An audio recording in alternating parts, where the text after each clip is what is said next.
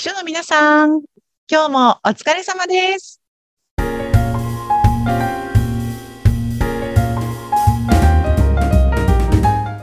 秘書の皆さん、こんにちは。秘書寮編集長佐々木です。こんにちは、インタビュアーの山口智子です。あの、佐々木さん、以前、うん確か日経新聞を読むといいとか、そんな話を佐々木さんもしていたかなと思うんですが、なんか、その後私ご縁あって、日経新聞をみんなで読もうみたいなオンラインセミナーに出たことがあったんです。えー、面白そを、で、こう見出しと、その、その後の記事はこういうふうに読むといいよとか、いろいろ教えてもらったときに、あ、やっぱりちゃんとその紙、紙面でう。うん。新聞を読むって結構大切なんだなと、うん。経営者としてはとか思いましたが、思ったんです。その時は盛り上がったんですが、あの、買おうかなと思って、いつもコンビニのね、新聞コーナーにいろんな新聞ありますよね。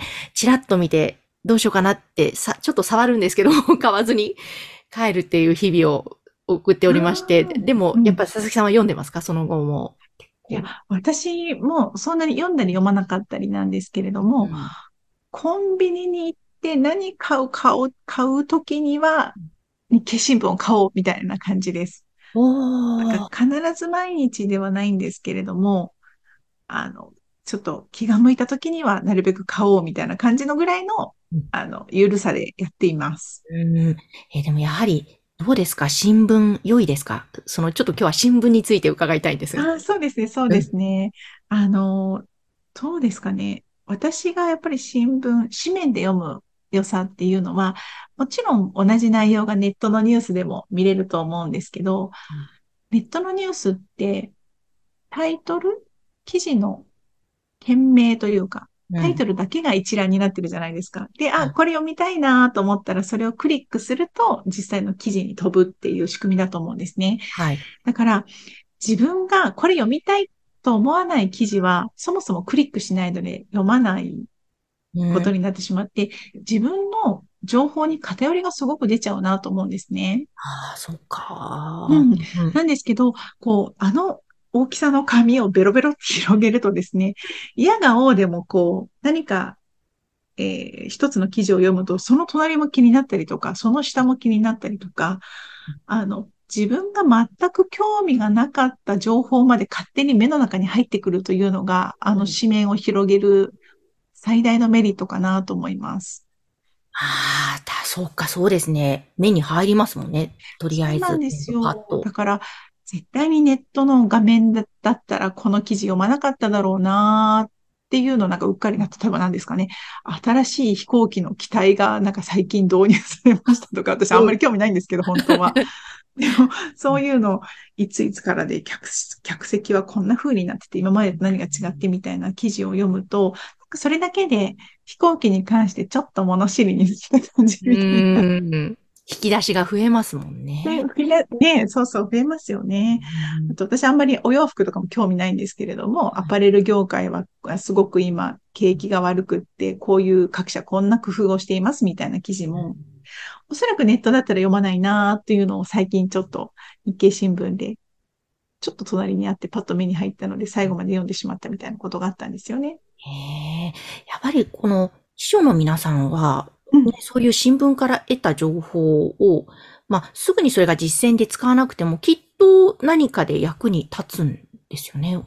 だと思います。なんかね、上司の方が取引先とお話しするときに、あ、この会社この前日経新聞載ってたなっていうのがピンときて、それを上司にあの伝えできてもいいと思いますし、やっぱりあの、世の中での、で、どんな業界がどんな風に動いていて、経済がどうなってるのかっていうのを知っていて、悪いことって一つもないんじゃないかなと思いますね。うん、うん、ですね。うんうんあの、山口さんはそのセミナーに出た時に日経新聞、どんなところがいいなっていうふうになんか気づきがあったんですか？あの、その時は、あの、うん。特に1月1日の新聞を読むといいよっていう回だったんですね。まあ、なんですけども、開催されたのは確か3月とか、もう少しお正月は過ぎてたんですけども、じゃあうん1月の1日の新聞はこうです。もう1年間の世の中の状況というのが、1月1日の日経新聞を見ると、実は大体読み取れるんだよっていうものだったんですね。すみません、細かいところは忘れてしまったんですが、もう、そうそうたる経営者の方のやっぱコメントが載ってたり、株価情報とか今後の予想とか載っていたりとか、こういうところを特に重点的に読んでいくと読みやすいよとか、あと面白いなと思ったのが、新聞の下の方に本の紹介ってありますね。ありますよね。うん。あ、広告ですね。あるある。あれを見ておくと、今どういうところに人が注目してるかとか、どういう今年流行があるかとか、意外とあの本の広告も見ておくといいんだよっていうのも聞きましたね。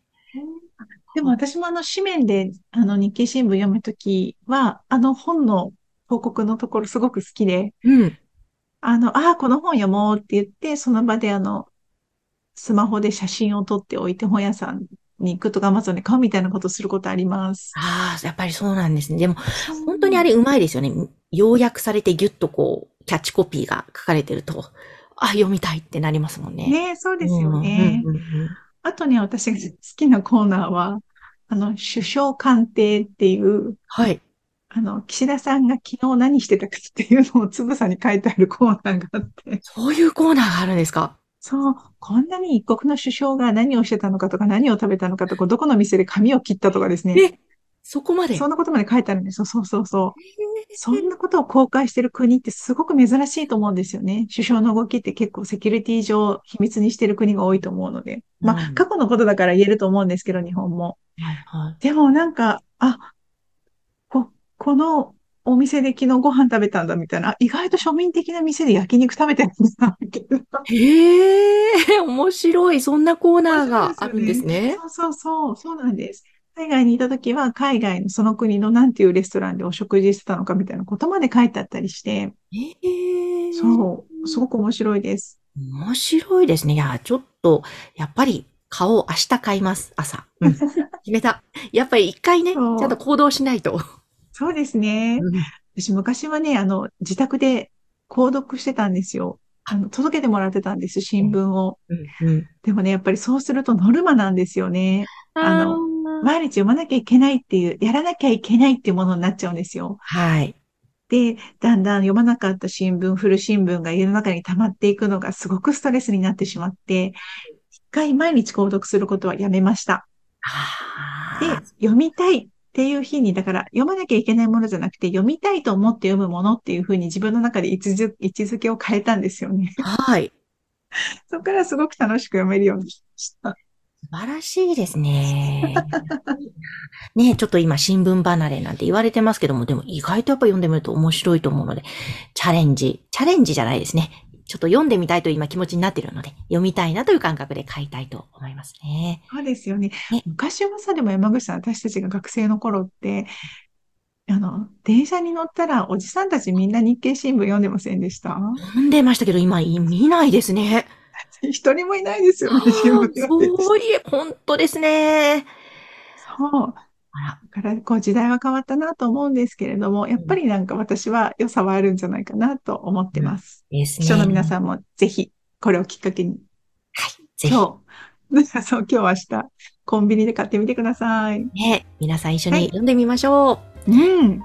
えそして、佐々木さんの編集長を務める秘書理を、このホームページは番組の概要欄に掲載しておりますので、はい、ぜひこちらもご覧ください。ご覧ください。